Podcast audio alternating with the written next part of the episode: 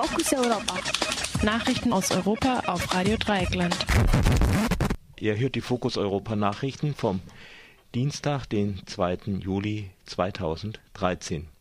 Ägypten. Präsident Morsi zunehmend unter Druck.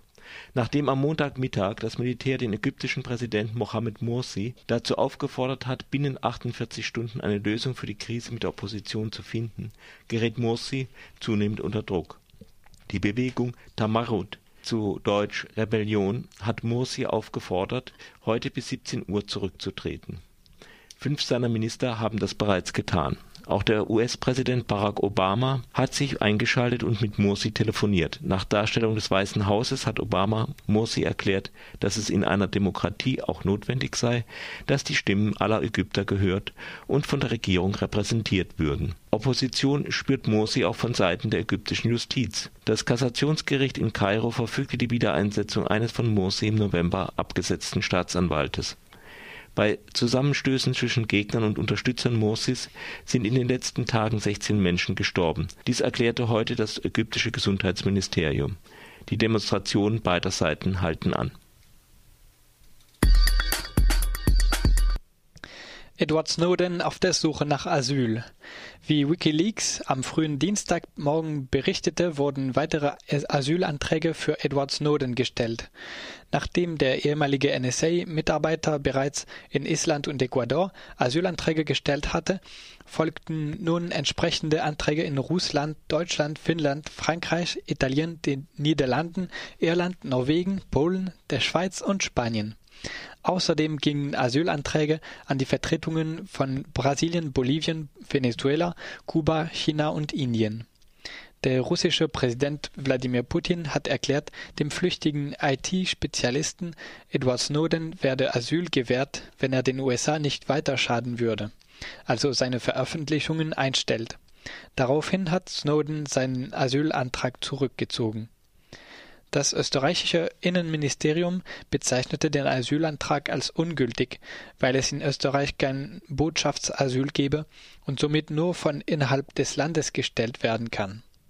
Auch Norwegen hat aus ähnlichen Gründen den Asylantrag bereits abgelehnt. Der Co-Vorsitzende der Fraktion Die Grünen Europäische Freie Allianz im Europaparlament, Daniel Kuhn-Bendit, hat gestern in einem Zeitungsinterview vorgeschlagen, Snowden den Sacharow Preis zu verleihen. Der Sacharow-Preis wird vom Europäischen Parlament jährlich an Personen oder Organisationen verliehen, die sich für Menschenrechte und insbesondere Meinungsfreiheit eingesetzt haben.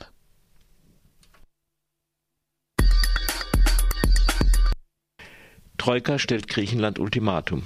Nach einem Bericht der griechischen Tageszeitung Ikasimirini haben die Europäische Zentralbank, der Internationale Währungsfonds und die EU-Kommission die griechische Regierung dazu aufgefordert, innerhalb von drei Tagen eine Garantie abzugeben, dass die Sparauflagen der Troika eingehalten werden. Widrigenfalls würde die nächste Tranche aus dem Rettungsfonds nicht vollständig ausgezahlt. Die Regierung hinkt, insbesondere bei Entlassungen im aufgeblähten öffentlichen Sektor, hinter den Vorgaben hinterher Laut I. Casimirini hat Griechenland bisher keine einzige der gemachten Auflagen für die Auszahlung der nächsten Tranche erfüllt. Wegen der Sparmaßnahmen leidet das Land unter einer schweren Wirtschaftskrise. Portugals, Finanz Portugals Finanzminister tritt zurück. Der Architekt der Sparpolitik Portugals ist am gestrigen Montagabend zurückgetreten. Der vorherige Berater der Europäischen Zentralbank Gaspar wird durch die bisherige Finanzstaatssekretärin Maria Luis Albuquerque ersetzt werden. Sie übernimmt das Ruder in einem Land, das seit drei Jahren in der Rezession feststeckt und eine Arbeitslosenquote von 17,6 Prozent aufweist Vergangene Woche hatte die nationale Statistikbehörde verkündet, dass die öffentlichen Schulden im ersten Quartal 2013 um 10,6 Prozent wuchsen. Damit ist das Ziel der öffentlichen Neuverschuldung von 5,5 Prozent für 2013 in weite Ferne gerückt.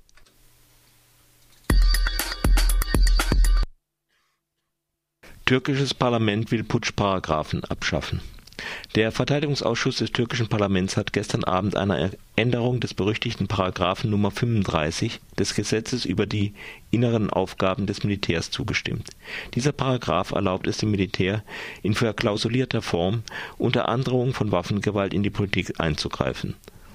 Nach einem Hinweis der Armeeführung auf diesen Paragraphen war der islamistische Ministerpräsident Necmettin Erbakan 1997 nach einem Jahr Amtszeit zurückgetreten ein solcher quasi legaler Putsch soll nun nicht mehr möglich sein. Außer Erdogans AK-Partei unterstützt auch die größte Oppositionspartei die Abschaffung des Putschparagraphen. Es ist sicher, dass die Änderung auch durchs Parlament geht. Die Abschaffung des Putschparagraphen steht in keinem Zusammenhang mit dem Ultimatum der äh, ägyptischen Militärs an Präsident Morsi. Irak, Jordanien und Türkei weisen tausende Flüchtlinge aus Syrien ab.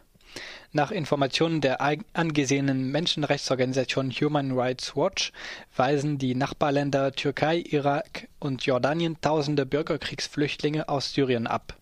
Die meisten Flüchtlinge haben, hat bisher der kleine Libanon aufgenommen, über eine halbe Million wurden registriert. Nach Angaben der Regierung ist die wirkliche Zahl doppelt so hoch. Auch das ebenfalls kleine Jordanien hat annähernd eine halbe Million syrische Flüchtlinge aufgenommen. In der Türkei gibt es fast 400.000 Flüchtlinge aus Syrien und im Irak 158.000.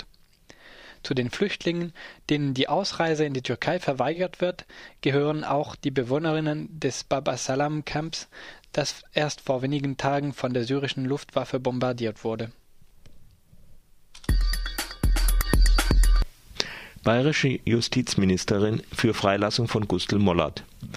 In einem Interview mit der Augsburger Allgemeinen hat die bayerische Justizministerin Beate Merck erklärt, sie werde sich in einer Stellungnahme gegenüber dem Bundesverfassungsgericht für die Freilassung von Gustl Mollert aus der Psychiatrie einsetzen. Seine Unterbringung sei unverhältnismäßig Mollert war im Jahre 2006 vom Landgericht Nürnberg-Fürth in die Psychiatrie zwangseingewiesen worden. Das Urteil geriet in die Kritik, nachdem bekannt wurde, dass vom Gericht als unwahr abgetane Anschuldigung Mollerts gegen seine geschiedene Ehefrau, sie sei in Schwarzgeldgeschäfte verwickelt gewesen, durch einen Untersuchungsbericht der Bank, bei der seine Frau arbeitete, gestützt wurden. Ein ärztliches Gutachten, wonach Gustl Mollert gegen seine Ex-Ehefrau Körperverletzung begangen habe, stellte sich als gefälscht heraus. Der Vorsitzende Richter am Landgericht gab zu Mollerts Verteidigungsschrift äh, gar nicht gelesen zu haben. Die Staatsanwaltschaft will das Verfahren Mollert neu aufrollen